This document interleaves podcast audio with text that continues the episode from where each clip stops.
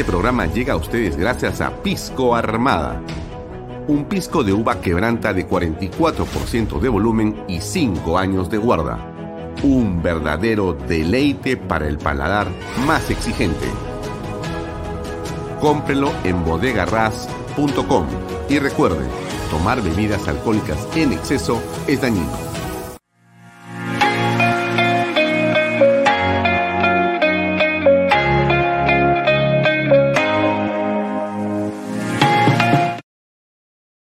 Coldwell Banker Realty Bienes Raíces.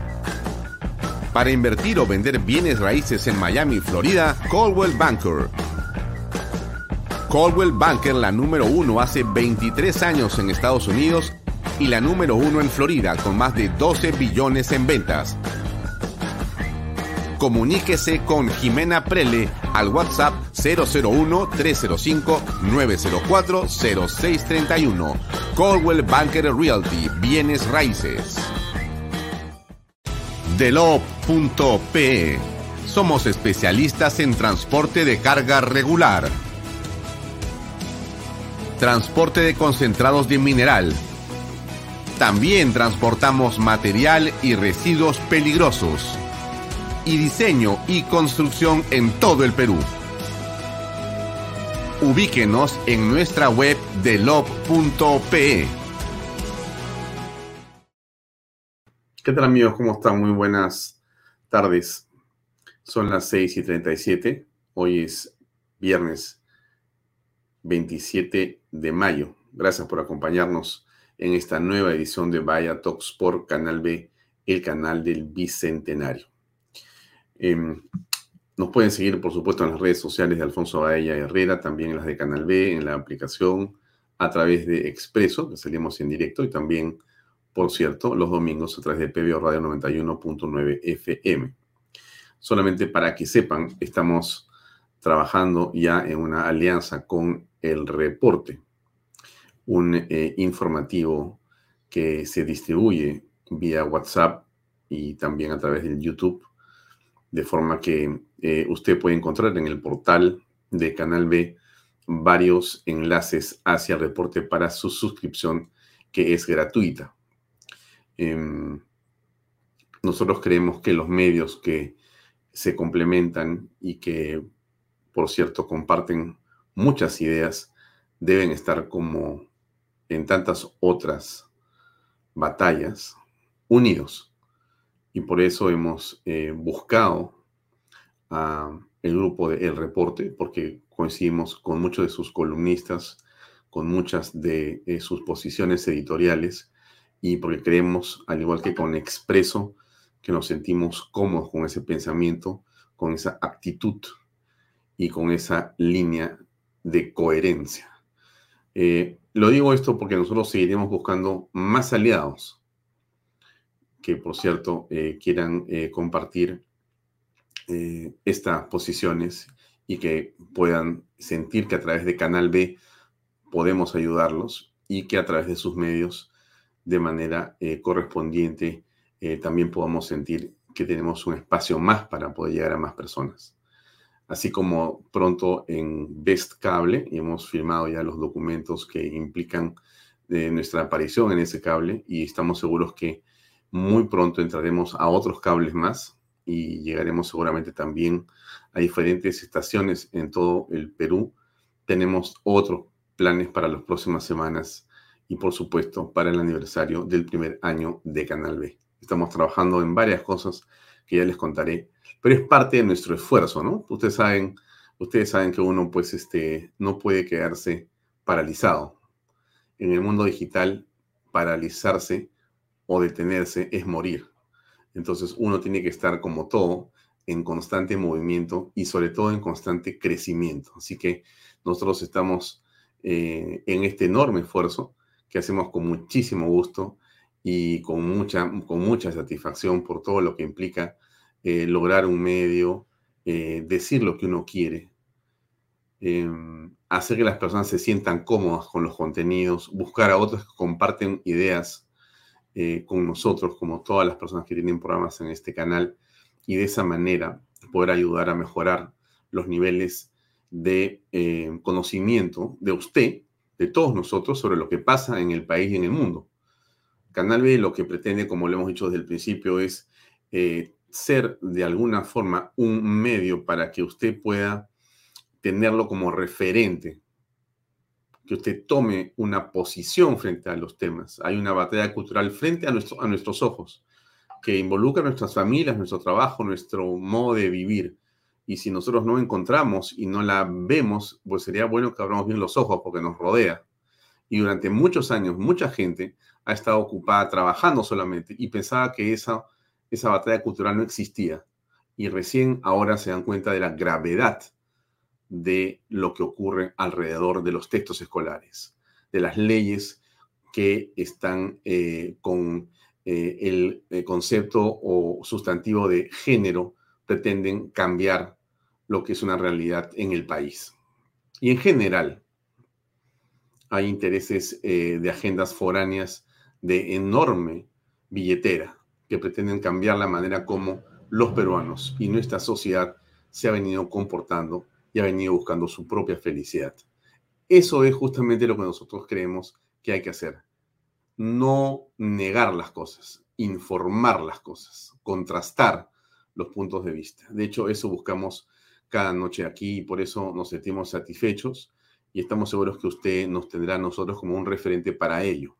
¿Correcto? Bien, el, eh, digamos, segmento de eh, Bloque Estelar el día de hoy ha tenido a Francisco Tudela en una entrevista que hemos tenido con él hace uh, seis años en realidad, el 26 de febrero del 2016. Pero eh, nosotros hemos creado, como le había comentado, Archivo Político, que es un espacio donde colocamos entrevistas pasadas que hemos tenido con diversas personas. De hecho, esta semana hemos, eh, digamos, eh, colocado en las redes varias entrevistas. Esta, esta a la que yo me refiero, es particularmente interesante y nosotros vamos a seguir haciéndolo. ¿Y por qué nos parece importante? Porque está, bueno, de más que se lo diga, pero bueno, ese es el tema, ¿no? Hay que re hay que reescuchar, repensar, reflexionar y a veces eh, hay cosas que se han dicho que son de una enorme trascendencia y no las vimos o se nos perdieron o las olvidamos. Entonces yo trato y el equipo de producción que nos acompaña de encontrar nuevamente ciertos eh, pequeños videos que nos ayudan a poder tener las cosas claras. Hoy vamos a tener eh, como invitado en Vaya Talks a Diego de la Torre, ¿no? Ustedes conocen quién es Diego, es uno de los empresarios jóvenes más interesantes, eh, más importantes que hay en el país. Y nos quedamos cortos la semana pasada, el viernes, así que yo he eh, invitado a Diego para continuar el día de hoy hablando sobre el rol del empresario y también de cómo eh, hacer emprendimiento y cómo surgir y cómo poder consolidar, ¿no es cierto? Diego no solamente es un empresario exitoso, sino que es un hombre de familia exitosa. No me refiero al dinero, me refiero a la familia, al núcleo familiar, al amor de sus padres, al amor sobre sus hijos y eso eh, a mí me llena mucho de, por supuesto, de felicidad porque es un compañero además de colegio, ¿no? Él es una promoción mayor que la mía, pero igual es, eh, por cierto, una gran satisfacción que un recoletano también tenga éxito como tantos otros. Pero entonces mi punto era que eh, él también ha patrocinado, patrocina emprendimientos, ha hecho emprendimientos, ha estado en emprendimientos, está en emprendimientos. Eh, y sí queremos robarle esa idea de cómo se hace para poder avanzar en esas líneas. Entonces vamos a conversar con él hoy día in extenso sobre el emprendimiento y cómo lograr consolidarse. En este asunto eh, que yo le comentaba, que es el archivo político, vamos a tener la próxima semana también una entrevista que encontramos que, bueno, yo creo que es eh, muy interesante de verla, es con eh, Luis Castañeda Locio. Es la, la, idea. O sea, hay que darle mayor continuidad, mucho mayor fluidez. Y además hay una cosa preciosa que va a quedar ahí. Acá tienes el campo de Marte, acá tienes este, el parque de la reserva. Todos van a estar unidos, toda una alameda Ustedes moderna, más conocen quién es Luis Castañeda Locio. Toda la, eh, la población. Lo que se refiere a los corredores, habían dos corredores, el, el, azul y el de Javier Prado, que estamos en trato directo, estamos en muy buenas relaciones. Es más, nosotros estamos dando todo el apoyo para corregir este, y... Bueno, no les voy a seguir poniendo la entrevista porque la vamos a ver la próxima semana, pero sí es una entrevista de una hora con el desaparecido alcalde de la ciudad de Lima. Importante, interesante para nosotros porque Lucho Castañeda, eh, en opinión de muchas personas que han conocido y conocen Lima, y bueno, en opinión también de quien conduce este programa, es uno de los alcaldes más importantes en la historia de la capital. Quizá el que más obra ha hecho. Tres periodos no en vano ha sido alcalde de Lima y ha hecho cosas fantásticas por la ciudad que quizá con el tiempo podemos comenzar a mirar eh, también con más objetividad, como siempre, ¿no? A veces uno se tiene que alejar para poder ver las cosas con más, con más eh, prudencia y con más objetividad. Y entonces, esta entrevista es interesante porque es en el momento en el que él decide comenzar a construir estas vías eh, para poder caminar y llevar bicicletas en la Costa Verde. Y usted se acuerda, si estamos en Lima, de la pelotera que se armó, la discusión que se armó, en fin, Castañeda del Ocio fue prácticamente el enemigo público de la ciudad porque un grupo de tablistas, a los cuales no les quito ninguna importancia, de hecho de paso, pero que a un grupo de tablistas y un canal de televisión decidió hacer de eso la noticia más importante del Perú durante tres días. Viernes, sábado y domingo, un canal solo se paró con su microondas a transmitir todo lo que pasaba y lo que no pasaba con esta, eh, digamos, corredor eh, elevado que se hizo y que hoy funciona perfectamente bien y que más bien todos agradecen. Pero somos así en el país, ¿no? Desagradecidos, malagradecidos y a veces llevado de las narices por algunos medios de comunicación. Pero bueno, yo le digo esto porque la entrevista es interesante, habla de eso y de muchas cosas más. La vamos a transmitir en el bloque estelar en la tarde del día lunes o martes o miércoles, ya le avisaremos con tiempo. Pero eso estamos encontrando en nuestros archivos. Hay un montón de cosas súper, súper interesantes y quería yo comentarle eso a usted de todas maneras. Eh, no se olvide que el día 4 de junio tenemos una marcha. bueno, se lo voy a recordar así. No más pobres en un país estamos viendo? No hay ningún apoyo, no hay ninguna ayuda. Más pobreza estamos viviendo a burlar de las del pueblo más que todo. No hay muchas ollitas comunes que quieren cerrar porque lamentablemente ya todo está acá. ¿Dónde está el presidente? Dijo que iba a bajar el gas. Ahora ha subido la luz, el agua. Nosotros no tenemos agua acá. Palabra de maestro. No más pobres en un país el poder adquisitivo del peruano ha ido disminuyendo, se ha incrementado la informalidad, no hay generación de empleos pequeños y medianos. Están prescindiendo de personal porque no pueden seguir sosteniendo sus planillas.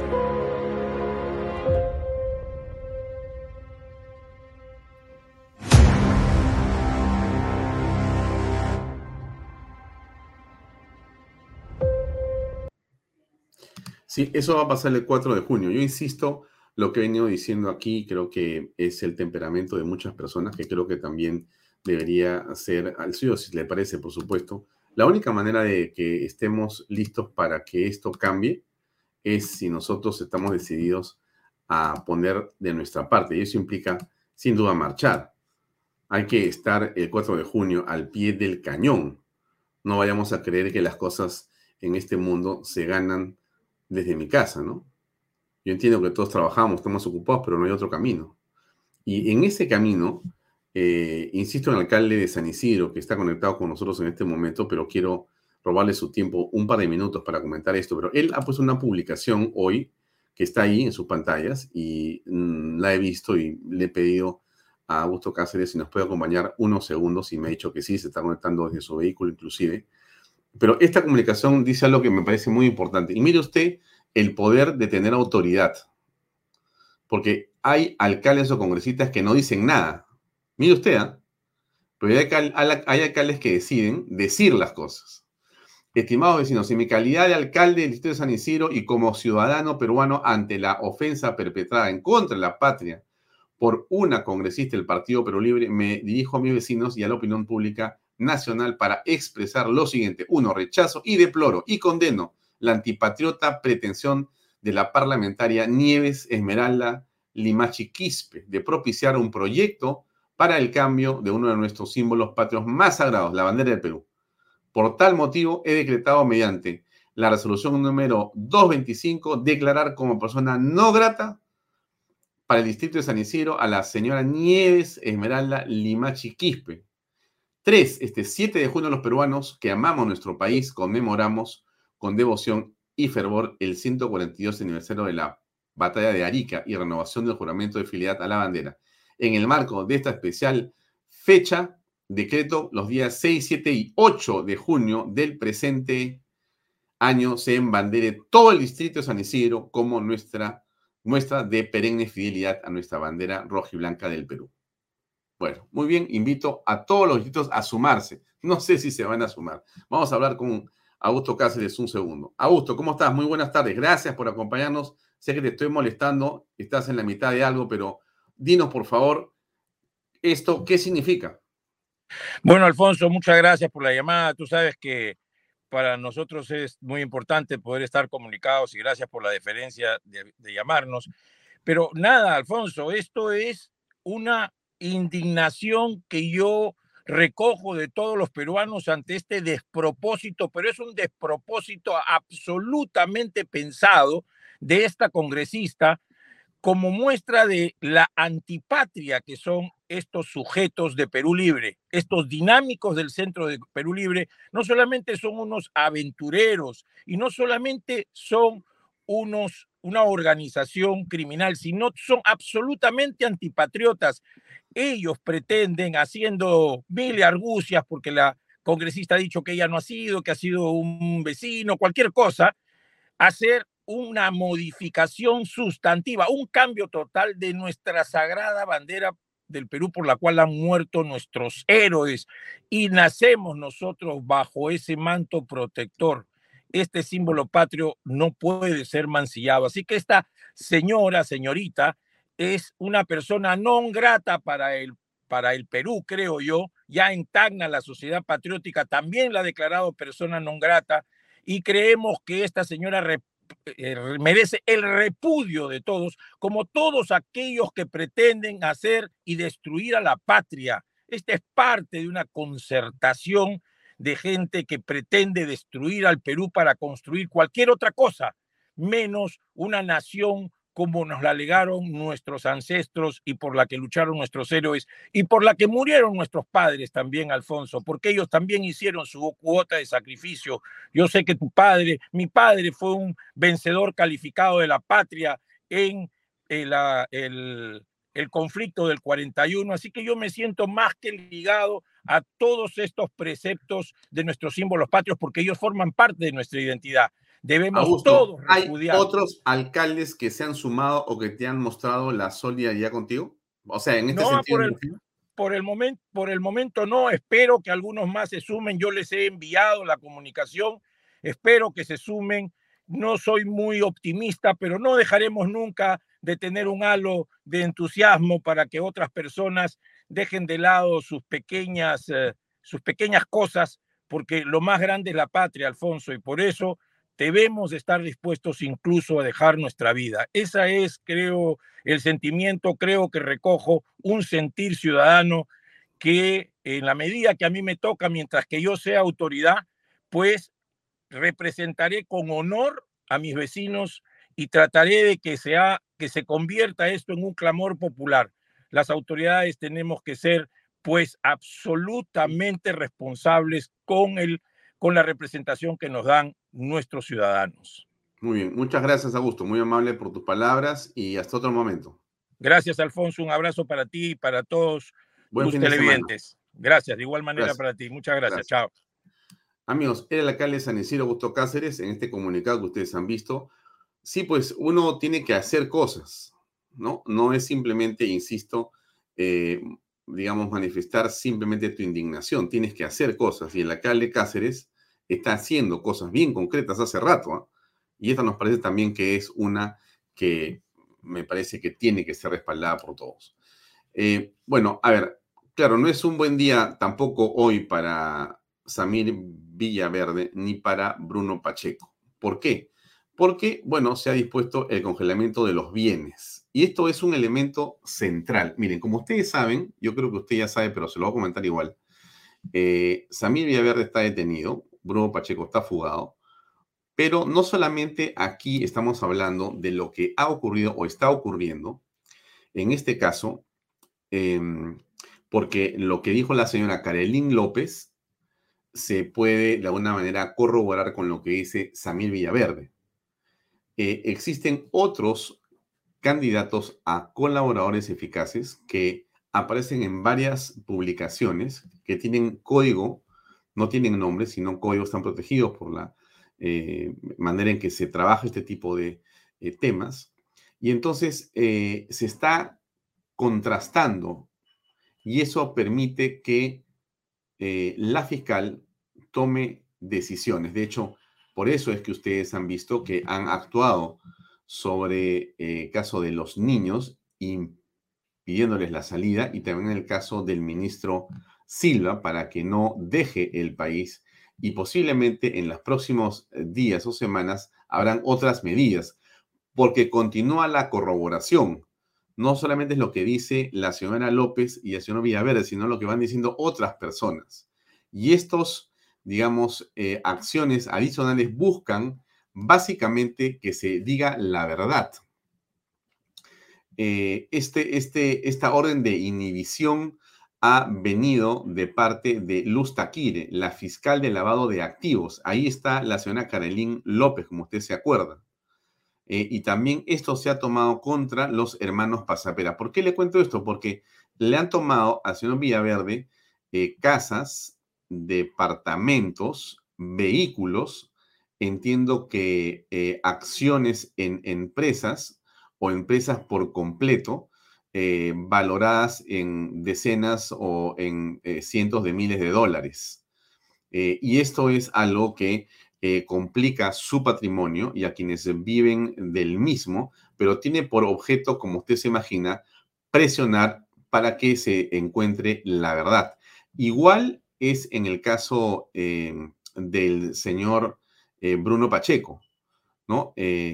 la juez a, la quien se le, a quien se le ha solicitado esto en, la jueza Soledad Barrueto del décimo juzgado de investigación preparatoria nacional ha dictado estas órdenes de inhibición. Eh, en el caso de Pacheco también hay, bueno, carros eh, más económicos que los de Villaverde, un carro Daewoo, un carro Nissan, eh, un carro Toyota, etcétera. Pero igual todo ello busca básicamente resguardar eh, lo que podría ser unos patrimonios en el supuesto que se compruebe también la culpabilidad de estas personas. Y es muy posible que lo siguiente sea eh, sobre lo que ocurre con los eh, llamados niños y con el ministro Silva. Ahí se va a dar, de todas maneras, otras medidas de restricción, que pueden ser la solicitud a través del juez de este, la detención de estas personas, hay que, por cierto, ir al Congreso, como ya hemos conversado acá con Pepe Chevasco y otros especialistas, eh, hay que levantar las inmunidades que correspondan, pero todo ello deberá hacerse. Ahora, en el plano político, como usted sabe, ya que la ansiedad es una cosa que yo percibo de todos lados, dicho sea de paso, le pongo este video para que no se olvide las promesas del presidente un ratito. Mire. Juro de cualquier Juro que cualquier reforma, incluida la de la Constitución, no se hará a través de los solo se hará a través de los mecanismos constitucionales y legales vigentes. Eh, ¿Se acuerda usted de ese momento, no es cierto? Fue ese famoso juramento que se hizo delante del episcopado. Juramentos que no han servido para mucho en realidad y más bien han sido burlados permanentemente, pero se lo comentaba para que sepa eh, quién miente cada vez que puede. Todo lo que hemos escuchado, todo ha sido digamos, eh, alterado por una actitud que contradice completamente lo que se prometió. Pero yo le decía, antes de pasar a conversar con eh, Diego de la Torre, yo le decía a usted eh, que en este plan la, ansiedad que usted tiene es una que yo recojo en todas partes, ¿no? La ansiedad tiene que ver con, bueno, cómo va a salir Castillo, a qué hora se va Castillo, los saldos van a sacar a Castillo. Bueno, todo eso es así. Bueno, déjeme darle un punto de vista muy, muy, muy corto simplemente y le digo lo siguiente. Eh, en principio, em, esto no es sino un proceso. Y tenemos que entender eso. Es un proceso en el que estamos, político, complejo, pero es un proceso al fin y al cabo. Y lo que ha hecho la Contraloría de la República es quizás estarle el mayor golpe a la cúpula de gobierno. Como usted sabe, la Contraloría ha dicho que la señora Dina Boluarte ha cometido una serie de faltas eh, constitucionales, de las cuales no se va a poder librar. Salvo que la señora Dina Boluarte o el presidente Castillo encabecen un golpe de Estado y cierren el Congreso antes, ese Congreso va a destituir a la señora Dina Boluarte y la va a acusar en los próximos días. No hay cómo se salve. Es un tema de votación. No hay nada que hacer. O sea, de 30 constitucionalistas escuchados, hay dos a sueldo que dicen que no, pero todos los demás dicen que sí ha cometido este delito y esta infracción constitucional y por lo tanto Dina Boluarte está prácticamente en artículo mortis, o sea, ya fue, ya fue. Y esto es importante, esto es fundamental, porque como usted sabe, si había alguien que, más bien estaba tras bambalinas, era ella. ¿Y por qué estaba tras bambalinas? Porque detrás de ella hay un enorme grupo de personas, caviares, esperando, tras bambalinas, que caiga Castillo o eventualmente pase lo que sea para asumir el poder nuevamente. Porque el caviaraje, como usted sabe, es básicamente eso. No ganan nunca y gobiernan siempre. Eso tiene que parar. Y entonces, en esta condición actual, Dina Boluarte va a quedar fuera de todas maneras el presidente se va aislando. ¿Por qué se aísla? Porque lo va acercando la realidad. Pablo Sánchez, si usted quiere para hacer la finta o para congraciarse con el cargo y con el honor, va a abrir en las próximas horas una nueva investigación. No va a reabrir lo que hizo Soraya Ábalos, va a abrir una nueva investigación porque corresponde a la información que él tiene, que es, por cierto, más grande que la que tenemos nosotros y va a ir contra el presidente de la República. Investigación. Y entonces, mientras el exministro Silva y los niños piensan qué hacer, y los colaboradores que están eh, más bien eh, postulando hacer, hacerlo, pues son ahora candidatos a colaboradores, comienzan a contar más cosas, y Luz Taquire o la otra eh, fiscal van corroborando lo que va diciéndose, todo ello va empujando y va acercando al presidente hasta que debe producirse de alguna manera lo que todos esperamos. Así que no es que hay que tener esperanza, mire, mire el proceso, mire el proceso, ni feliz ni triste, mire el proceso, observe lo que está ocurriendo, observe lo que está ocurriendo. De eso vamos a hablar también ahora con nuestro invitado, que ya está con nosotros conectado. Vamos a conversar con él. Antes, una pausa comercial. Por favor, si me pueden poner a nuestros pisadores.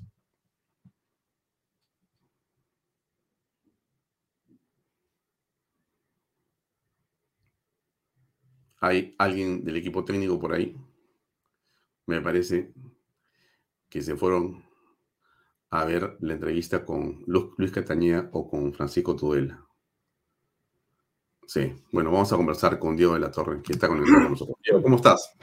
Muy bien, Alfonso, encantado de verte y, siempre estamos en esta gran conspiración para las cosas buenas, sí. para que el Perú sea un país desarrollado, democrático y que retomemos las buenas rutas hacia el desarrollo.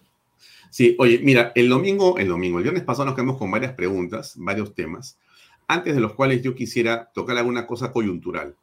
Eh, por ejemplo, eh, tú estás observando el panorama como todos, tú estás eh, con empresas en el Perú, tú eres un empresario que hace cosas hace mucho tiempo. Entonces, mi primera pregunta es, ¿cómo has apreciado las palabras de la vicepresidenta, la aún vicepresidenta, en eh, Davos. ¿Qué cosa es Davos y qué cosa es lo que ella ha dicho según lo que tú has entendido? ¿Y cómo aprecias esa opinión? Mira, eh, el Foro Económico de Davos, como tú sabes muy bien, eh, es un, un evento del más alto nivel que junta al sector empresarial, al sector político y también ONGs generalmente para ver temas de alcance global, como temas de cambio climático, derechos humanos. Y, y es también, sobre todo, ha habido, ha habido una evolución en los últimos años. En los últimos años, yo creo que, en mi modesta opinión, eh, ha habido también una eh, contrabandos ideológicos bastante fuertes dentro de la agenda de Davos, ¿no? O sea, ha ido, ha ido girando, digamos, eh, antes era el matiz ideológico. Exacto, antes era, una, era un foro donde se celebraba la globalidad, mm. el libre mercado, el libre comercio, eh, la conexión entre diferentes culturas. Y ahora se ha un poco, no, no, digo que absolutamente, pero creo que en los últimos años eso se está acentuando, se está pasando de la globalización al globalismo, que el globalismo es un poco la agenda de la progresividad caviar está penetrando, perforando la agenda, eh, de, en mi opinión, de Davos, y también la agenda incluso de Naciones Unidas. ¿no? Por eso que tú me preguntaste eh, la semana pasada si yo estaba, apoyaba la Agenda 2030, así, eh, digamos, de manera... Claro. me hiciste sí o no, yo te diría, es un sí, pero con un condicionante y simplemente tomar aspectos que puedan aplicarse al Perú eh, de maneras, eh, hacerlo de manera selectiva, porque hay mucho, mucho caballo de Troya ideológico ahí. Y, con respecto a las declaraciones de la vicepresidenta, bueno, independientemente del, por decirlo, eh, de, de, lo promedio que puede ser que no es, es una manera de decir absoluta mediocridad, es siempre la visión victimista, la visión de un poco antimercado, que son el victimismo político, que no los dejan gobernar, que los poderes fácticos, y me parece que dar esa, esa, esa visión y que las empresas son eh, las que contaminan, ella se olvida, creo que se olvidan los políticos y, precisamente en, el tema de la Agenda 2030 se olvida que en el Perú existe un fenómeno que, y en, la región que no existe tanto en el hemisferio norte, que es la informalidad. ¿no? El 60% de la economía está en la informalidad y 70, más del 70% del mercado laboral. Entonces las violaciones de derechos humanos se dan básicamente en el mundo de la informalidad y las violaciones al medio ambiente también se dan en la informalidad, la minería ilegal, la tala ilegal, la industria ilegal, esas son las que están generando todos los, grandes problemas eh, ecológicos en el Perú. El Perú mm. no es, no es un gran emisor de CO2, ¿no? Mm. Eh, tiene menos del 0.16% de las emisiones globales, ¿no? Mm. Eh, estamos todavía a un nivel de 6 toneladas per cápita, ¿no? De CO2, mientras que China pues está encima de 20, ¿no? Entonces, eh, creo que imponernos eh, de manera, toda esta agenda, digamos, eh, para poder lograr ser, promover los derechos humanos y, el tema de una, economía que converse amigablemente con el medio ambiente, tienes que formalizar. Eso es lo que pedimos nosotros, la comunidad empresarial peruana, a Naciones Unidas, que introduzcan este tema, que es mucho más importante que, que los que vienen a veces con las agendas globalistas. El Perú tiene el PBI per cápita, eh, Alfonso, igual que, que, China. O sea, eh, Diego, hay una pregunta, hay una pregunta a la vena. Sí. Ahí va. ¿Por qué los empresarios como Diego La Torre no se meten a la política? Necesitamos más acción para que más personas no criminalicen el libre mercado. Ajá, directo, ¿ah? Yo te diría eh, que muchos empresarios van a empezar a entrar en política, ya lo estamos viendo, ¿no? Eh, ha habido un candidato presidencial que claramente ha sido es un empresario, como Rafael López Aliaga. Pero muchas veces eh, lo, que, lo que sucede es que son gente, como comenzábamos otra vez, que pasar del éxito a la trascendencia.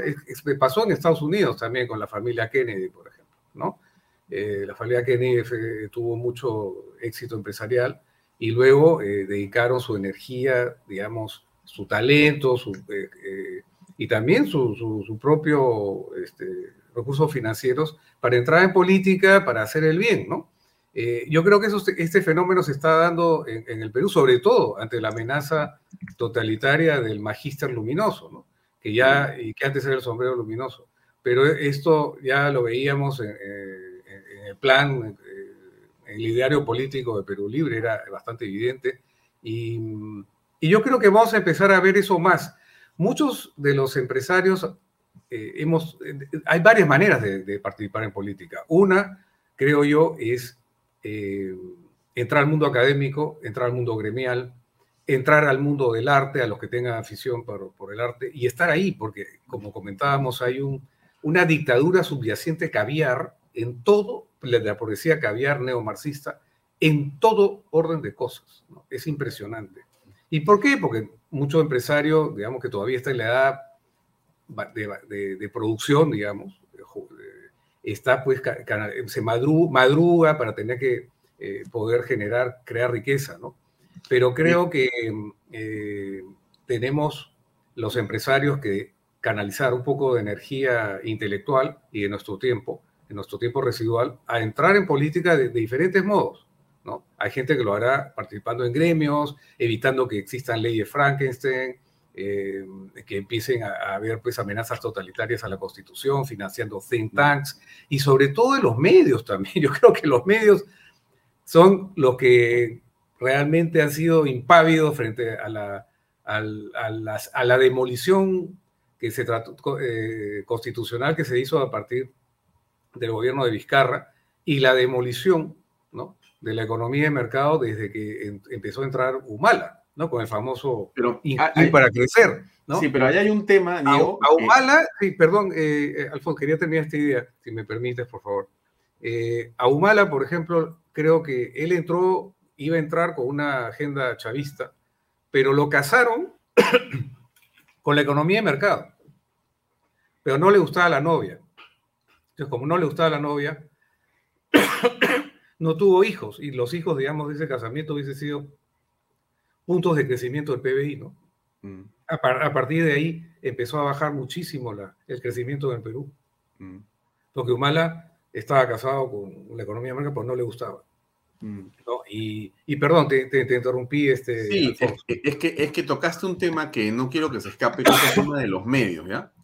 Porque los medios, este, Diego, como todos sabemos, en el mundo y en el Perú no es diferente, tienen un peso fundamental en la formación de la opinión pública y por lo tanto en la aceptación o no de ciertas políticas públicas, ¿no? Y por esa razón, yo creo que esa agenda del globalismo, que es otra cosa, ¿no es cierto? Eh, ha colocado a través de eh, personajes como Soros y sus ONGs en el Perú, quiero hablarlo directamente y exactamente así, y por eso quiero tu opinión, por favor, a ver si es así o piensas de otra manera, ha colocado eh, ingentes cantidades de dinero a través de diversas instituciones que han trabajado con los periodistas en los medios y les han ido haciendo creer una realidad. Alguien me va a decir, no te pases, pues es una falta de respeto a los periodistas. No, porque se les va contando algo que eh, aparentemente tiene sentido y que está de moda y que entonces eh, comienzan a defender. Y tú tienes a medios tradicionales en el Perú, de familias tradicionales en el Perú, conservadoras en el Perú. Conocemos a los papás que ya no existen, a los padres que ya no existen, y más bien que han dado giros eh, de lo más extraños y que se han convertido en defensores de políticas que son eh, de lo más, digamos, progresistas, caviares, y que son parte de esta confusión. Entonces, ¿los medios tienen una responsabilidad en lo que estamos hablando o no? Totalmente, Alfonso. Ha habido, como comentábamos, un secuestro intelectual, ¿no? No solamente de, la juventud, sino del propio sectores de, de, la comunidad empresarial, están totalmente, los han adoctrinado totalmente, ¿no? Entonces, ahora tú ves, por ejemplo, y además en los medios, los programas de televisión, los temas que se tocan, ahora ser conservador va a ser ser revolucionario, porque todo el mundo ahora es de la progresía, totalmente, ¿no? Increíble. Tú antes veías, por ejemplo, programas, puede parecer tonto lo que te digo, pero programas de televisión, por ejemplo, como La Familia Ingalls, eh, Los Picapiedra, que te promovían cosas que eran sanas, ¿no? Ahora tienes series de televisión, eh, básicamente, eh, por ejemplo, la Mother Family o Two and a Half Man, que es verdad que son comedia, pero subliminalmente te están metiendo basura, basura en términos de valores, ¿no?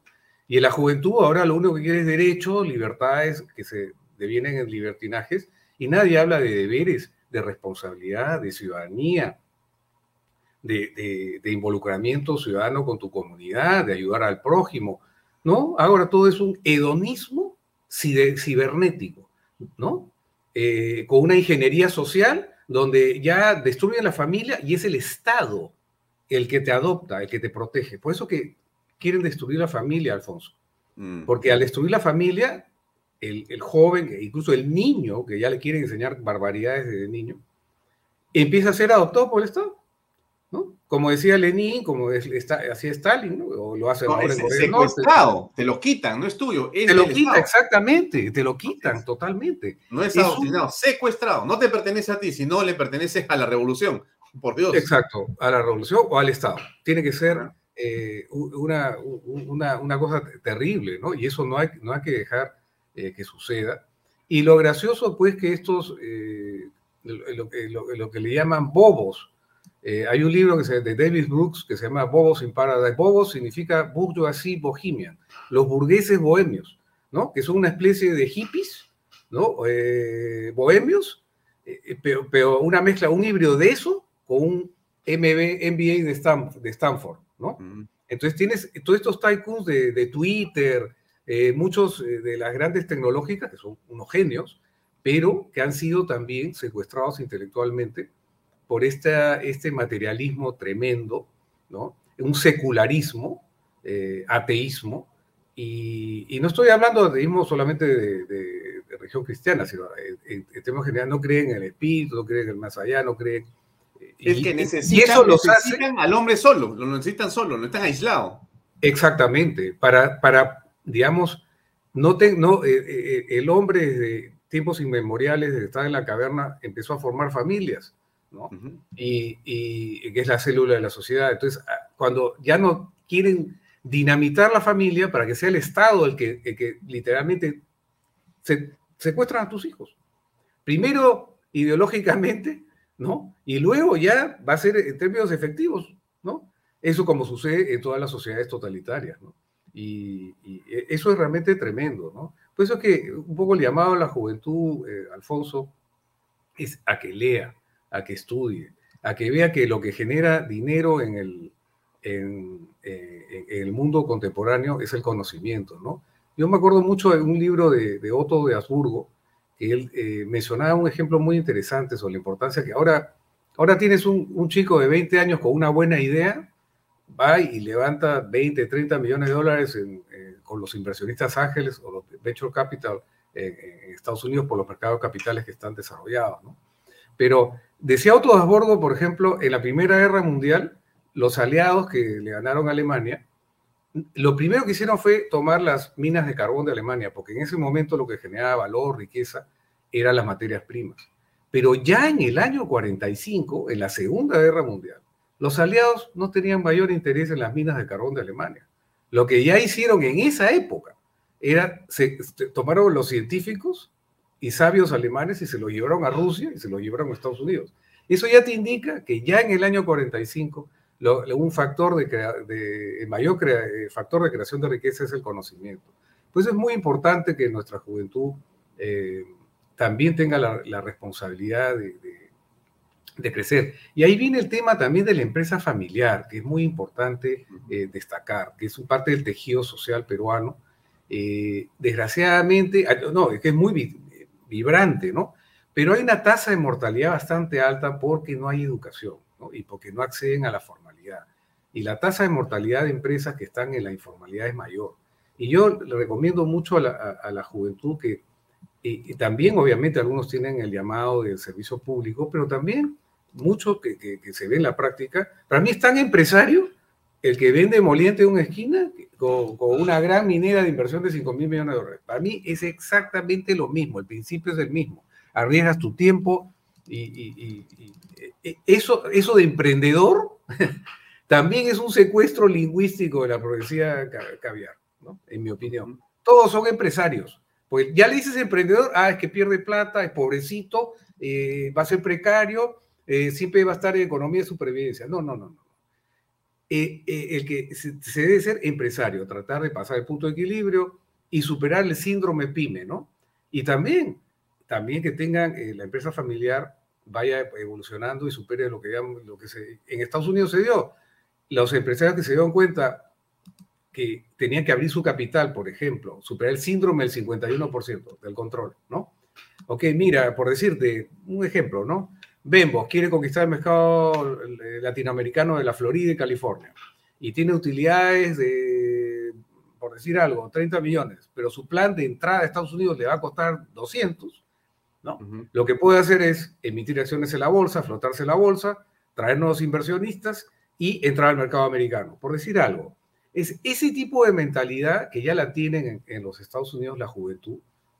Yo he visto, eh, Alfonso, yo estuve durante, eh, en dos años fui durante 10 días en cada, cada año a un programa de inversión en Silicon Valley, en la universidad que, eh, organizado por la Universidad de San Francisco. Y ahí veías tú se estaban gestando los prototipos de los nuevos productos, te estoy hablando de esto hace 10 años, ¿no? Los carros eléctricos, un, chico que, por ejemplo, te hacía un algoritmo matemático para, eh, para que los paneles solares, eh, cómo programar la inclinación de los paneles solares para optimizar la toma de, la radiación solar, para hacer más eficiente y económico la, energía, producto de, esta energía, eh, de la energía solar. Y este, este muchacho, muchachos de 20 años iban a hacer un pitch de 20 minutos frente a inversionistas que ya están estructurados y levantaban 20, 30 millones. Y era pues un chico de 20, 22 años que era un geniecito, ¿no? Entonces, esa cultura del éxito, yo creo que el peruano tiene mucho talento, ¿no? Mm. Y creo que hay que ser ese independientemente de la coyuntura política, porque a veces nos queda, yo pienso como te comentaba, eh, eh, eh, que esto es como lo que está pasando en el Perú, es como se ha tomado una pócima, una ponzoña marxista, ¿no? Eh, putrefacta, ¿no? Y el organismo, el, el, el, país, lo está procesando y ha tenido una primera arcada, ¿no? La primera arcada fue la primera pedido de vacancia. Había un segundo, una segunda. Y yo creo que la tercera vamos a lograr votar esa pócima y vamos también a empezar a desparasitar todas nuestras instituciones, ¿no? El Jurado Nacional de Elecciones, la Junta Nacional de Justicia y, todos eh, los gobiernos regionales. Creo que Perú y, esta gimnasia democrática que día a día la vemos y los medios han sido con su impasividad frente a la monstruosidad que, ha estado pasando de estos años, eh, que, grandes, creo yo, culpables de que lo que ha pasado, ellos tienen que ayudarnos a sacarnos de este problema también. Y, y, un llamado a los empresarios que por, que cuando veamos un medio que está totalmente pues subyugado a la, al absurdo, porque no hay otra cosa que el absurdo, porque por ejemplo, el cierre del Congreso por parte de Vizcarra era a todas luces anticonstitucional. Entonces, y hay que, creo también, hacer una campaña a nivel internacional, porque hay mucho desconocimiento, mucho desconocimiento. Yo el día de ayer estuve en un programa grabado para las cubre las Américas con un eh, académico muy respetado, eh, es un, lo llaman los Georgetown Boys, ¿no? Eh, Michael Shifter, ¿no? Del diálogo, que trabajó el diálogo interamericano y es un gran estudioso de América Latina, ¿no? Y en un diálogo, yo, bueno, algunas preguntas o intercambios un poco, digamos, picantes en el buen sentido, ¿no? para darle un poquito de color a la conversación. Yo, yo, le decía, ¿Y por qué no eh, intervino, por ejemplo, la comunidad internacional eh, en el tema de las elecciones en el Perú pidiendo una auditoría? Pues nadie debe, nadie la teme, ¿no? Y, decía, no, que como que eso ha estado muy bien hecho. Entonces, yo realmente a veces decía, claro, quizás lo dice porque también en Estados Unidos ha habido cuestionamientos a las elecciones y el gobierno de Biden quizás no tuvo, eh, no era, digamos, el timing político para ponerse fuerte en temas, digamos, de, probidad electoral, ¿no? Entonces, eh, realmente, Alfonso, creo que como empresarios eh, y como peruanos sobre todo, principalmente como peruanos, lo que tenemos que hacer es lo que tú estás haciendo, quedarte en el Perú. Yo, estoy, yo me he quedado en el Perú, yo sigo invirtiendo en el Perú con mucho esfuerzo, y porque acá también tenemos todo. tenemos bono demográfico, tenemos, yo veo todo como una gran oportunidad y la gente, los peruanos, cuando están bien liderados, son los mejores. Tú ves en Estados Unidos se los pelean a los peruanos, porque trabajan, son los más este, cumplidores. Eh, ese estereotipo de que, el peruano no, no, el peruano es cotizado. Tengo muchos amigos eh, extranjeros que tienen empresas allá y, los peruanos son peleados. ¿ah? No tanto los del Caribe, los Caribes son más relajados, quizás por el clima. Acá estamos acostumbrados de la época de los incas, el reto geográfico, la, la, nuestros Andes son pues este, realmente muy, un reto al hombre muy grande, lo que incentivó su ingenio, ¿no? Hicieron el Capañán, todos los, la infraestructura, la, arquitectura inca, todos los acueductos.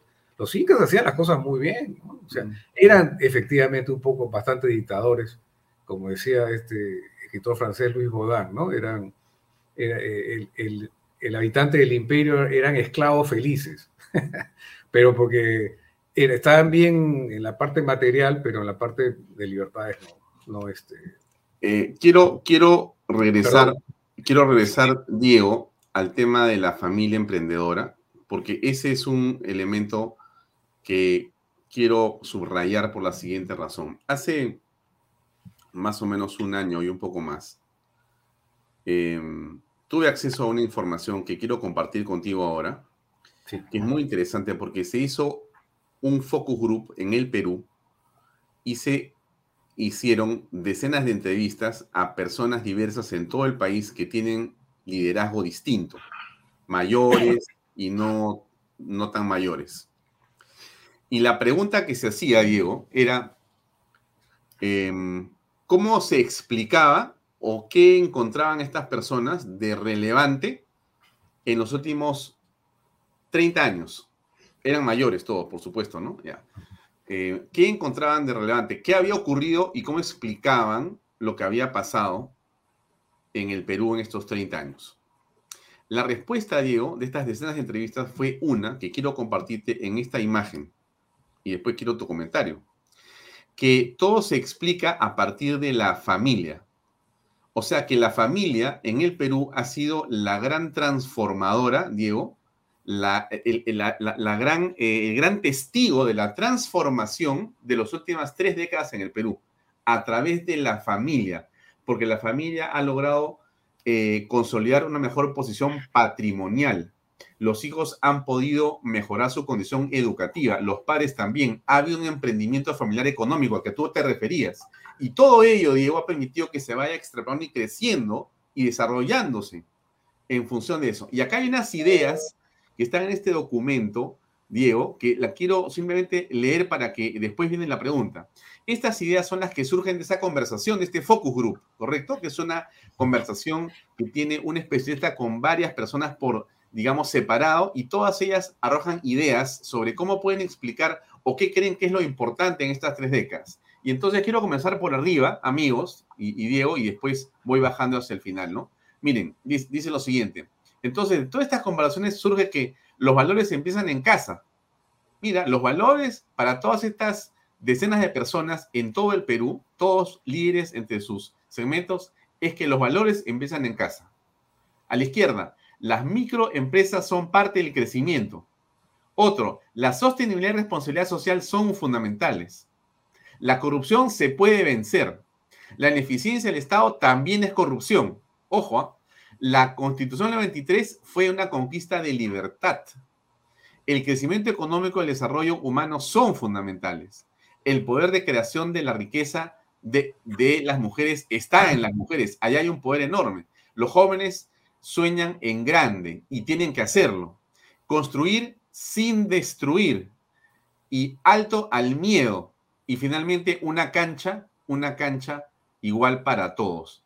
En el centro de esto está primero tú y tu familia. O sea que esto es algo que para mí me pareció espectacular escucharlo, porque yo no sabía cómo explicar lo que había ocurrido y cuando encontré esto y me lo contó el especialista, dije, impresionante cómo este resorte familiar, Diego, está en el corazón de todos nosotros. No sabemos expresarlo a veces, pero es verdad lo que tú has dicho. La familia es el principio en el Perú de un desarrollo fundamental, no solamente de carácter social, sino económico, familiar, de valores. Y ahí es donde tenemos ahora que volver a mirar. ¿Qué piensas al respecto?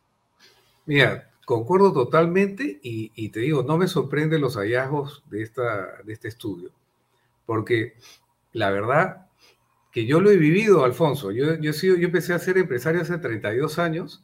Eh, yo estoy en la industria de distribución de materiales de construcción y cuando tú sabes que la idea me surgió leyendo el libro del otro sendero de, de, Hernando de Soto, donde gran parte de la, es la autoconstrucción y había mucha gente, no había un canal de distribución para ese sector, de, de esa época se llamaba los conos, ¿no?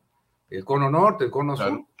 Y, y, yo me acuerdo que, y muchos empezamos a, para la historia corta, eh, eh, tratamos de, de, mediante una sensibilidad antropológica, cómo conectar económica, cultural y emocionalmente, ¿no?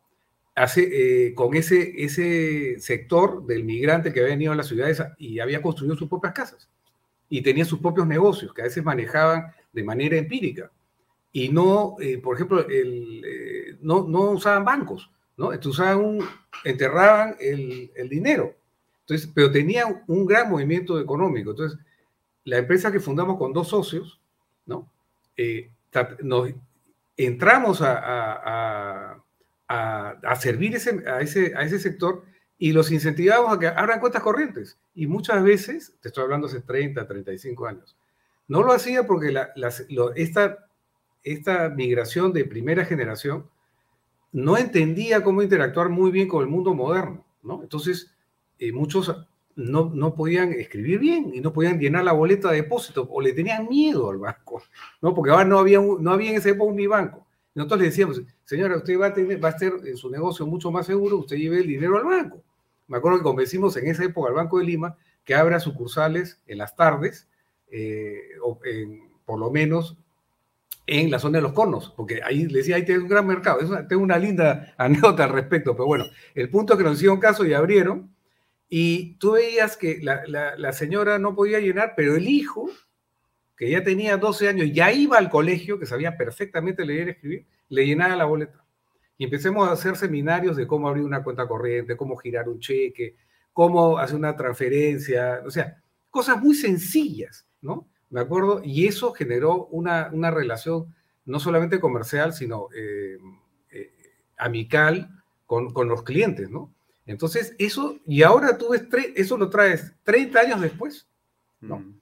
Eh, ves ahora, por ejemplo, la embajadora de Suecia se fue un día a Villa Salvador a este clúster de muebles, ¿ya? Y da una presentación sobre responsabilidad social, de, de, derechos humanos, igualdad de la mujer, todo, muy bien todo. Y uno de los que participan, señora, usted es de Suecia, ¿no? Mire, allá hay una empresa que se llama IKEA, IKEA, ¿no? Dígale que venga acá y nosotros le vamos a, vamos a ser proveedores porque nos tenemos, hacemos las cosas con calidad, con, o sea, otra mentalidad. Y termina pues la reunión y yo me acerco, ¿no?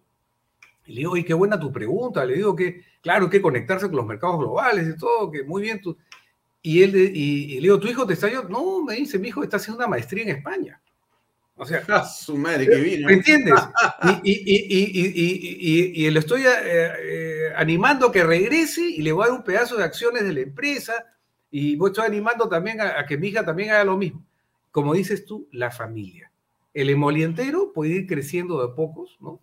Y, haciendo una cadena, como eh, puede ser una, cadena de Bembos. Y, ves, ves un montón de ejemplos así. Te he hablado uno, ¿ya? Pero te puedo hablar de varios. Y he visto, eh, y ahora los nietos, ya olvídate, pues, ¿no? ya los nietos eh, incluso se van porque tienen parientes, porque hay 3 millones de peruanos en el extranjero. Se van, por decirte, un, eh, un verano de acá, se van a trabajar a una fábrica de alfombras en, por decirte, en Kansas, ¿no? Y aprenden inglés o se van a los y y hablan inglés.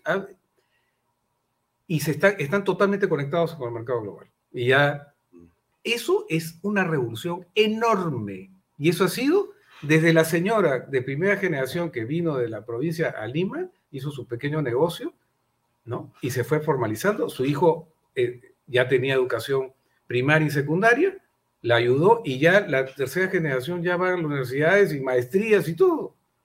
El Perú, tú veías, por ejemplo, yo estudié en la, en Pacífico en los 80, early, ¿no? En los comienzos de los 80.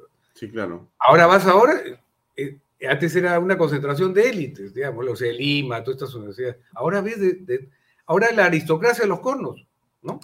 Y, y, yo siempre, hay una nueva categoría sociológica que yo le llamo el Cholo Power, ¿no?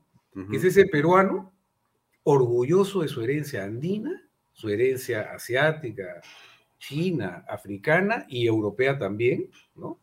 Y, y que se quiere comer al mundo, ¿no? Y que ya no se siente víctima.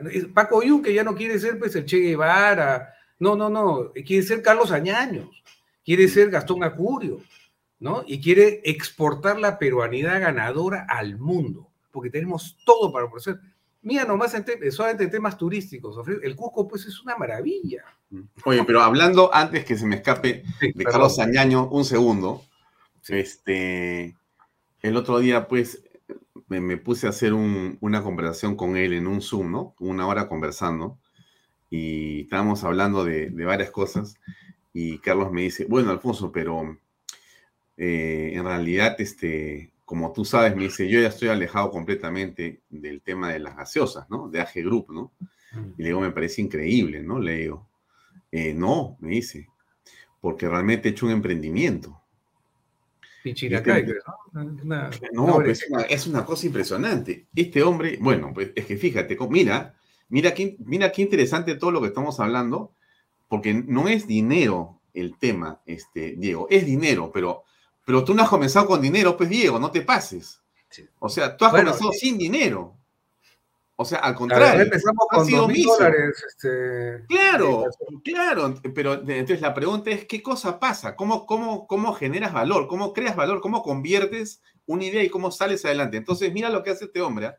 Se va a observar, ¿no? Ayacucho, que es su tierra, la tierra donde están los añaños. Y entonces comienza a ver a los paperos y dice, oye, pero ¿qué puedo hacer con los paperos? Y comienza a hacer las papitas, ¿no es cierto? Las papitas que la mete en la bolsita, después hace quinoa, después hace pasta, hace toda la historia, oye, la presenta, la lanza, mira, ya está en la bolsa de Nueva York, me dijo. ¿Qué le digo? Ah, ah no, me dijo, estoy en Suiza, estoy en Francia, estoy en Estados Unidos, estoy en todo lo, en el Perú, estoy en todas partes, pero estoy, ya estoy, ya estoy en otro level, compadre. Pasé a otro nivel. Estoy dedicado a las papitas. Bueno, no es un decir de papita, porque yo lo digo para, Mira, el tema. es que es una cuestión de actitud, Alfonso. Mira, eh, yo me acuerdo, tuve la suerte de conocerlo a Carlos Añaños. Una vez nos invitaron a la OEA en el año 2012, ¿ya? Invitaron a varios empresarios. Estaba eh, Stanley Mota, que es el dueño de Copa, invitaron a Carlos Añaños, ¿ya? Ah. Y me acuerdo que él contaba su historia, ¿no? Pues estábamos hablando de la responsabilidad social empresarial, ¿no? Y nos va su historia que él era un ayacuchano que, ha tenido, ¿no? En pena de terrorismo, se quedó en Perú y su empresa, bueno, empezó.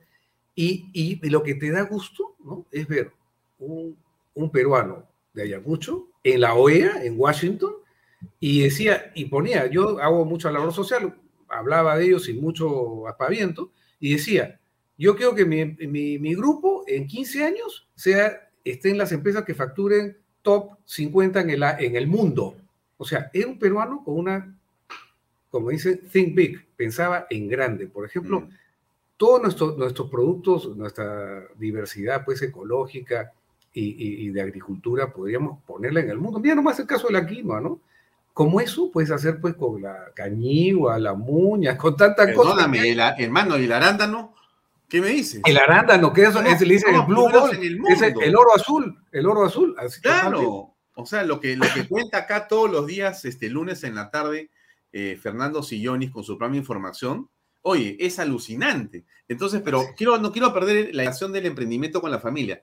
Pero fíjate, Diego, cómo está este, vinculado el esfuerzo y el emprendimiento a la familia, porque la familia es que tú te ayudas pues con tu hermano, con tu hermana, con tu papá, empujas el tema, el papá manda el hijo a estudiar, lo regresa, un poco más de información, un poco la, casa la haces empresa, un pedazo, ves que alquila, o sea, y así han armado muchas cosas, muchas empresas. Entonces, pero ¿dónde te has apoyado? En la familia.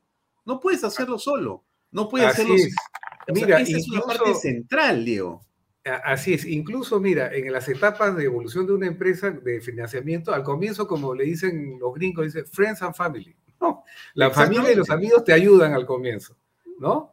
Luego entran los inversionistas ángeles, eh, que entran un poquito. Después. Luego vienen los venture capital, private equity, y luego ya te flotas en la bolsa, que eso ya después ya es el, eh, eh, ya es la parte, pero muchas empresas peruanas lo, han, se han iniciado así, ¿no? Entonces, y como dices tú, la, la, familia es sumamente importante, ¿no? Y por eso es que ahí quieren dinamitar, pues, con toda esta, toda esta, estos valores que quieren dinamitar a la familia. Una, de las grandes obras de, Engels era, era esto de, la quería dinamitar la familia. ¿no? Bueno, el mismo Marx fue un fracaso, ¿no? El tipo, esta famosa metáfora ginecológica, la violencia es la parte de la historia, porque se casó como buen este, caviar y comunista con una, con una mujer que era, tenía recursos, era Johnny, eh, Johnny eh, von Westphalen, que ya cuando se le acabó la fortuna tuvo un montón de hijos, varios se murieron, vivían una pobreza porque el tipo no, no trabajaba. Entonces, eh, eh, eh, por eso, y, y, la señora tenía problemas a la hora de dar a luz, ¿no? por eso que muchos de sus biógrafos decían que la metáfora ginecológica, la violencia es la partera de la historia. Viene de, de, de este trauma que él tenía, que su, que su esposa tenía problemas a la luz. Y creo que la, en la sesión anterior hablamos que esa, que esa metáfora en sí misma es mala, porque no es adecuada, porque ahora pueden haber, en este caso, por ejemplo, la historia sería el bebé, ¿no? Lo que, lo pare, la, violencia es la parte de la historia, el, el, el, cambio social. Pero ahora puedes hacer un cambio social sin, sin, sin violencia, es decir, con anestesia, te ponen tu epidural. La epidural en las sociedades modernas es el diálogo, es el derecho constitucional, el imperio de la ley y la democracia, que permite que tú puedas hacer cambios de manera gradual sin estar matándose unos a otros. Mm. Ahora, Diego, entonces tenemos que entrar al, momento de los consejos de parte tuya. Entonces, como te tenemos, nos quedan 18 minutos ya que el tiempo se pasa volando realmente, pero bueno, así es la vida. Entonces, ¿cómo te pedimos a ti un consejo para los jóvenes? ¿Correcto? O los no tan jóvenes, porque como tú has hecho ya varias cosas, tienes un poco de recorrido, o sea, no, no estás comenzando, tú estás avanzadito ya en una serie de proyectos. Entonces la gente te va a decir y te va a preguntar, a ver, Diego, este, o tengo 16 años o tengo 18 años y de repente, y entré a la universidad, o no sé si entré a la universidad porque de repente me dedico a los negocios, entonces no, como, como quiero chamba y quiero plata, entonces dejo de estudiar y me voy a trabajar en mi emprendimiento directamente y la universidad la dejo para el futuro o no la necesito, porque hay mucha gente que no va a la universidad porque dice, oye, eso no es importante, me la plata, no sé qué. Entonces, bueno, entonces la pregunta es, le toco la puerta a Diego. Diego La Torre, ¿me puedes dar un consejo si tengo 18 años y quiero avanzar en la vida? ¿Qué debo hacer, Diego? Si tú tuvieras 18 años, Diego La Torre, por una cuestión mágica, en este momento, sabiendo lo que has hecho en tu vida, de bueno y de malo, ¿qué cosa comenzarías a hacer ahora otra vez a los 18 años? Pero no me digas nada. Vamos a ir a una pausa de la publicidad de 30 segundos y regresamos con tu respuesta. Por favor. Invierta en terrenos en Paracas con los portales, ubicados a solo 25 minutos del aeropuerto de Pisco y ahora a muy poco tiempo de Lima por la nueva autopista. Por eso los terrenos aquí se revalorizan rápidamente. Regístrese y aproveche las ofertas online. PBM Plus, proteínas, vitaminas y minerales y ahora también con HMB, recuerde, vainilla y chocolate. No olvide que el ejercicio favorece su sistema inmune y que una buena alimentación es su mejor defensa. Compre PBM en boticas y farmacias a nivel nacional. Para más información, visite la web pbmplus.p y sígalos en Facebook y en Instagram. Delop, especialistas en transporte de carga regular, transporte de concentrado de mineral, también transportan material y residuos peligrosos y diseño y construcción en todo el Perú. Entra a la página web delop.pe. Pisco puro armada, pisco de uva quebranta de 44% de volumen y 5 años de guarda. Un verdadero deleite para el paladar más exigente. Pisco puro armada, cómprelo en bodegarras.com. Y no se olvide que tomar bebidas alcohólicas en exceso es dañino. Eh, antes que me dé la respuesta, ya tengo varias personas que me dicen lo mismo. Mira, lee, eso, mira, con el debido respeto, todos los viernes charlas con el gran Diego de la Torre. bueno, ya, me parece espectacular. Vamos, vamos a ver si tienes tiempo, acá estás con las puertas abiertas, pero vamos al consejo. A ver, 18 años, no sé qué hacer. ¿Qué cosa le recomiendas? Mira, Alfonso, lo, lo que hace la diferencia de las personas no es qué carro tienes, qué ropa te pones, eh, qué tal pinta tienes, no. Lo que hace la diferencia realmente, lo que te diferencia y, permite que tenga, tengas movilidad vertical en la sociedad y, puedas conformar una familia y con respeto y todo, es la educación. Suena una, una verdad de perogrullo, pero la educación es donde creo que la juventud tiene que canalizar su energía. Mm. Eh, limitarse es extenderse. Si tú haces un desenfreno hedonista en tu juventud, que también divertirse, ¿no? También es bueno, es sano, es, parte también de, la vida divertirse y, eh, tener una vida alegre, bailar, cantar, todo eso que puedes canalizarlo. Eh, es muy importante eh, canalizar tiempo en tu formación, e invertir tiempo en educación. Eso y leer muchísimo. Creo que yo me he cuenta que las personas que han tenido éxito en la vida son las que, leen permanentemente, ¿no? Por ejemplo, Warren Buffett lee todo el día. Este, Bill Gates, eh, los grandes, eh, digamos, capitanes de la industria dedican gran parte de su tiempo a la lectura, ¿no? Eh, otra cosa que yo diría es aprender idiomas. O sea, vamos a ver, lo primero es educarse, ¿correcto? Educarse, educarse es, y matemáticas, ¿ah? mira, incluso que tú seas pintor. O escultor o artista, aprender algo, eh, la, noción de las matemáticas. Ya, Excel por último, Excel, Excel, ya, Excel. Sumar, restar, multiplicar y dividir, sacar porcentaje y regla de tres. ¿ya? Con, e, por eso te sorprendería la cantidad de gente que no sabes la, una regla. La cantidad de, cosas que puedes hacer con solo eso. Con eso, mira, mucho, puedes hacer muchísimo, ¿ya? Eh, para empezar. Y tener una mínima educación financiera, ¿no? Mínima, de cómo administrar tu, los ingresos que puedas generar, por, si eres un cantante o eres un escultor, lo que sea, cómo ordenar. Eso es bien importante, ¿no?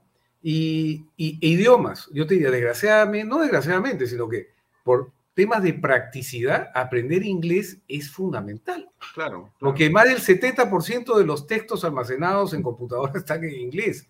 El conocimiento todavía está ahí, ¿no?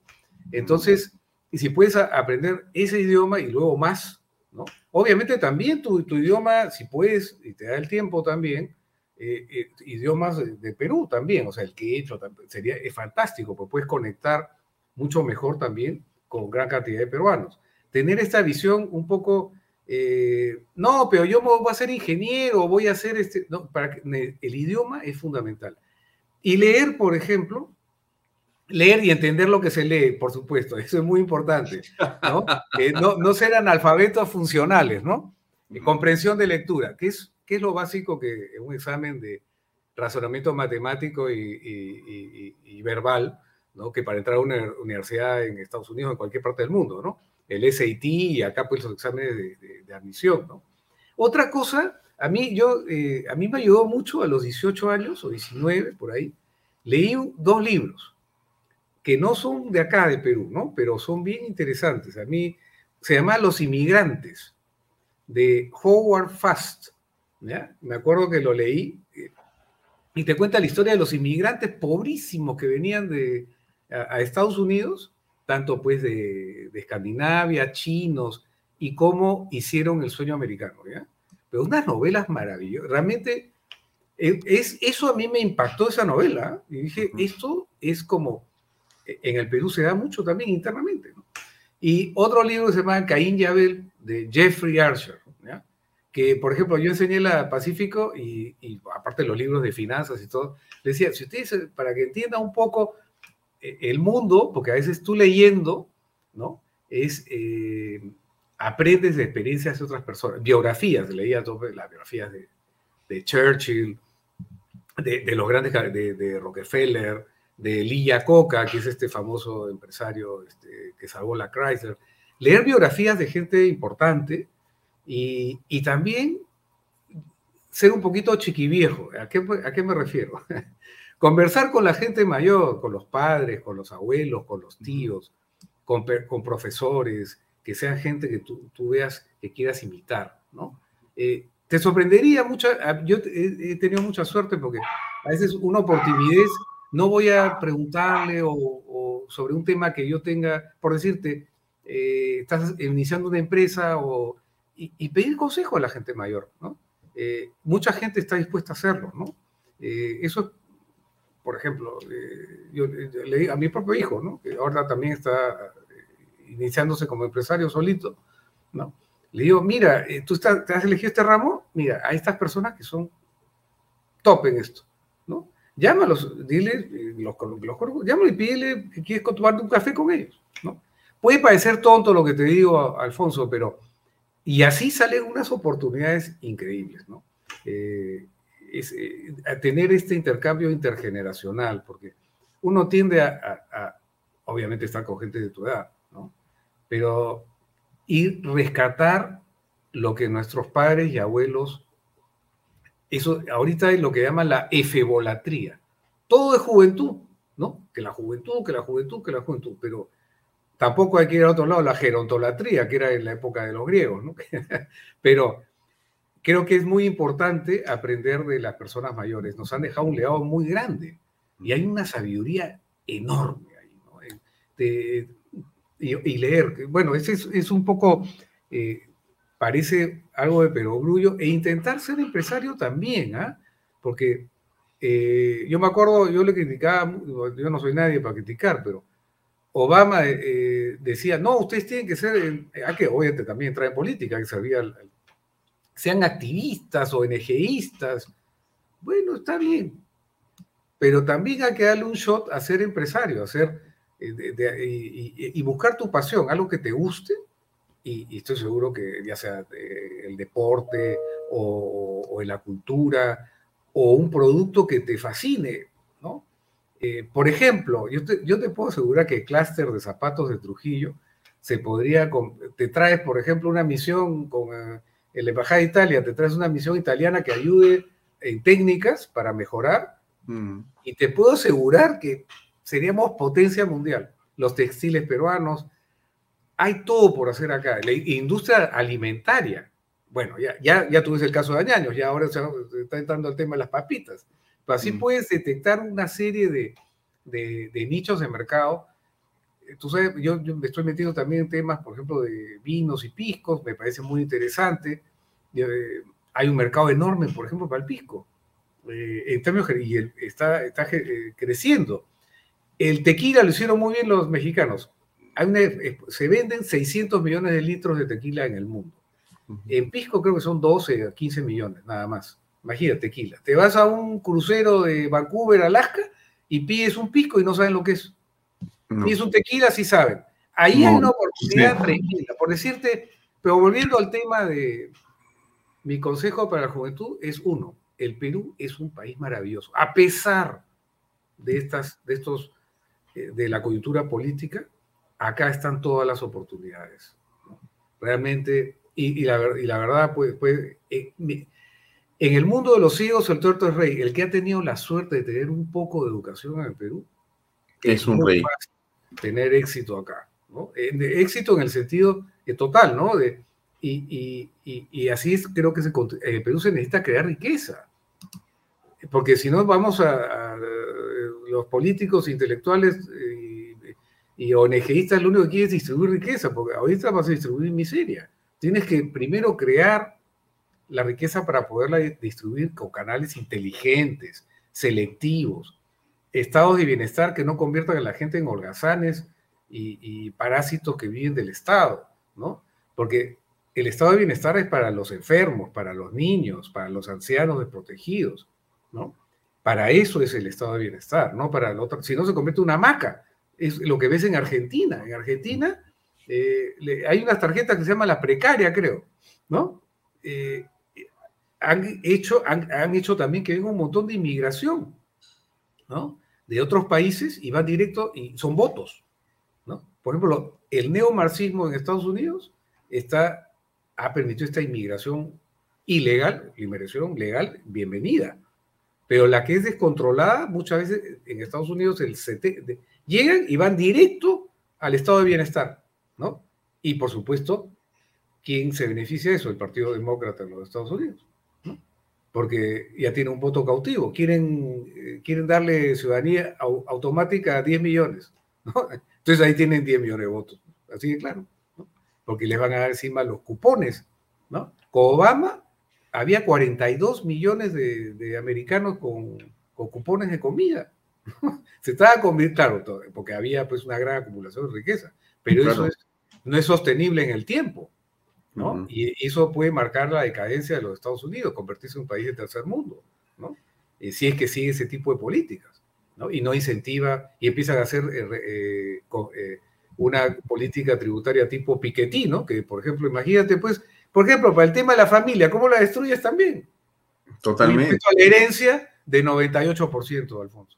Imagínate, mm. tú trabajaste toda tu vida y le quieres dejar un patrimonio a tu familia, a tus hijos, para que ellos puedan al mismo tiempo darle mejores oportunidades a sus hijos y hay una mejora en cada generación, mm. ¿no? Con todo derecho. No, qué, horror, una acumulación de riqueza.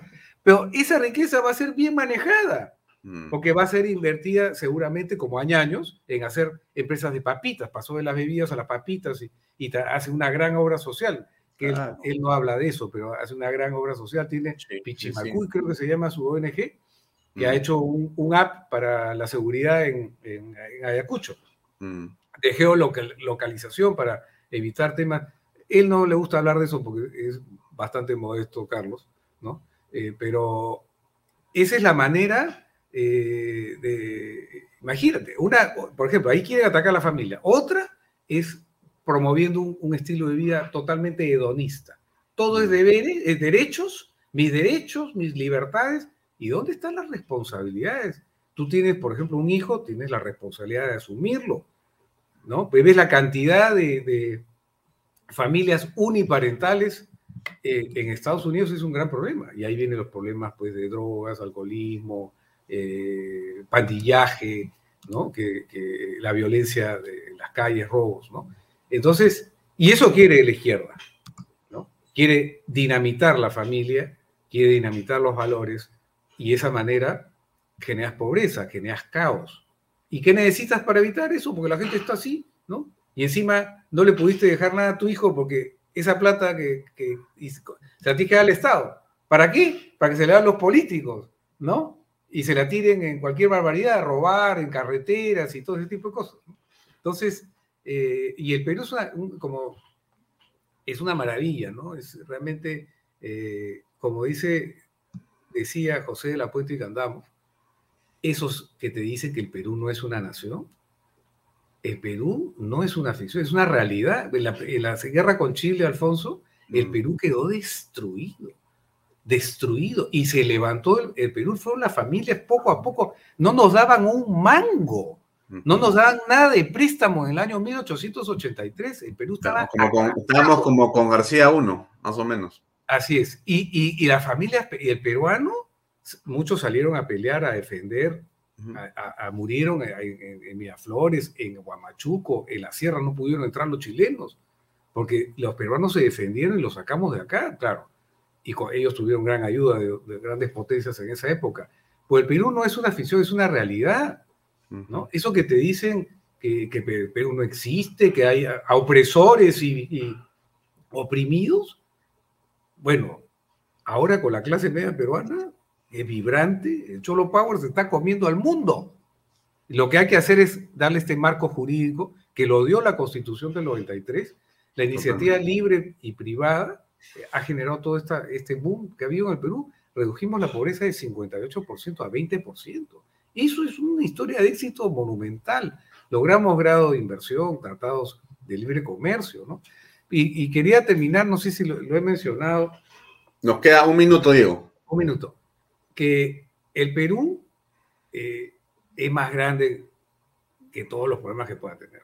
Y acá están las oportunidades. Y un llamado a los peruanos, si se van afuera, vayan a aprender quizás las mejores prácticas de las mejores, pero regresen al Perú y les aseguro que, que, va a ser este, estupendo. ¿no? Eh, Albright, una vez cuando vino a, Lima, y también eh, tuve la suerte de conocerla en, Washington, yo le preguntaba qué le parecía la, idea de Jeffrey Sachs, eh, que, los países eh, desarrollados dediquen 0.7% del PBI en ayuda, en ayuda, en un plan Marshall para América Latina que estaba mal, estaba mal. Y ella me mira y se da cuenta que era peruano, me dice, mira, este Jeffrey Sachs, Jeffrey, pues su amigo, eh, es una buena idea, pero mejor idea es la de un peruano, me dijo, de Hernando de Soto, que era el legal el empoderamiento legal de los pobres. ¿no? Simplemente da la libertad Dale un Estado que no sea burocratizado y no los asfixie con impuestos, o sea, que pague, pero no esas tasas monstruosas. Y, el Perú va a, va, y eso es lo que ha pasado en los últimos 30 años, ¿no? En los procesos del COFOPRI, se le ha dado títulos de propiedad. Sí, sí, sí. Perú, país de propietarios. El Perú es un país es pujante, ya de la época de los incas. Los incas no eran tontos, aprendían lo mejor de cada cultura, no tenían complejo de inferioridad. El inca, el, el, cronista eh, Guamán Poma Ayala, no usaba quipus.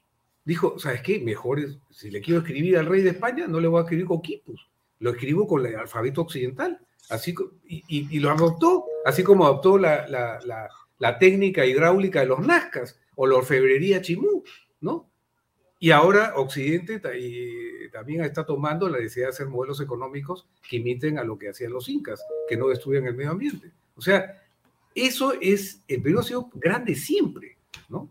Eh, lo que pasa es que necesitamos políticos y gente y detener esa invasión intelectual, ideológica, neomarxista, caviar de la progresiva.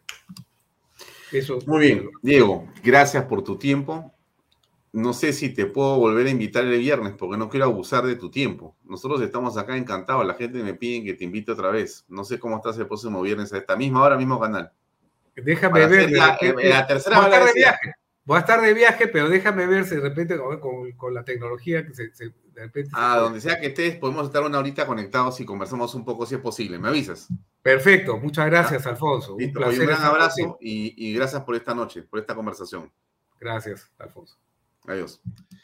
Bien, amigos, era Diego de la Torre que tuvo tiempo para conversar con nosotros. Ha sido gracias a todos los que nos están escribiendo, realmente muy, muy amables por sus comentarios hacia Diego, un recoletano eh, de super nivel, como ustedes han escuchado. Vamos a ver si tenemos la oportunidad de volver a conversar con él el próximo viernes.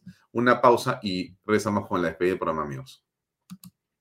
Invierta en terrenos en Paracas con Los Portales, ubicados a solo 25 minutos del aeropuerto de Pisco y ahora a muy poco tiempo de Lima por la nueva autopista. Por eso los terrenos aquí se revalorizan rápidamente. Regístrese y aproveche las ofertas online. PBM Plus, proteínas, vitaminas y minerales y ahora también con HMB, recuerde, vainilla y chocolate. No olvide que el ejercicio favorece su sistema inmune y que una buena alimentación es su mejor defensa. Compre PBM en boticas y farmacias a nivel nacional. Para más información, visite la web pbmplus.p y sígalos en Facebook y en Instagram. Delop, especialistas en transporte de carga regular transporte de concentrado de mineral. También transportan material y residuos peligrosos y diseño y construcción en todo el Perú. Entra a la página web de lo.pe. Pisco puro armada, pisco de uva quebranta de 44% de volumen y 5 años de guarda. Un verdadero deleite para el paladar más exigente. Pisco puro armada, cómprelo en bodegarras.com. Y no se olvide que tomar bebidas alcohólicas en exceso es dañino. Bien amigos, nos pasamos unos minutos. Gracias por acompañarnos. Eh, buen fin de semana. Si tiene tiempo a rezar, nos vemos el próximo lunes a las seis y media aquí en Canal B, el canal del Bicentenario. Gracias y muy buenas noches. Este programa llega a ustedes gracias a Pisco Armada un pisco de uva quebranta de 44% de volumen y 5 años de guarda. Un verdadero deleite para el paladar más exigente. Cómprelo en bodegarras.com y recuerde, tomar bebidas alcohólicas en exceso es dañino.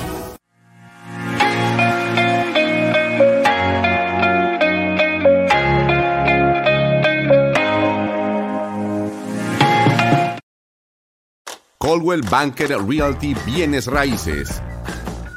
Para invertir o vender bienes raíces en Miami, Florida, Coldwell Banker. Coldwell Banker, la número uno hace 23 años en Estados Unidos y la número uno en Florida con más de 12 billones en ventas. Comuníquese con Jimena Prele al WhatsApp 001-305-904-0631. Coldwell Banker Realty, bienes raíces. Delop.pe Somos especialistas en transporte de carga regular.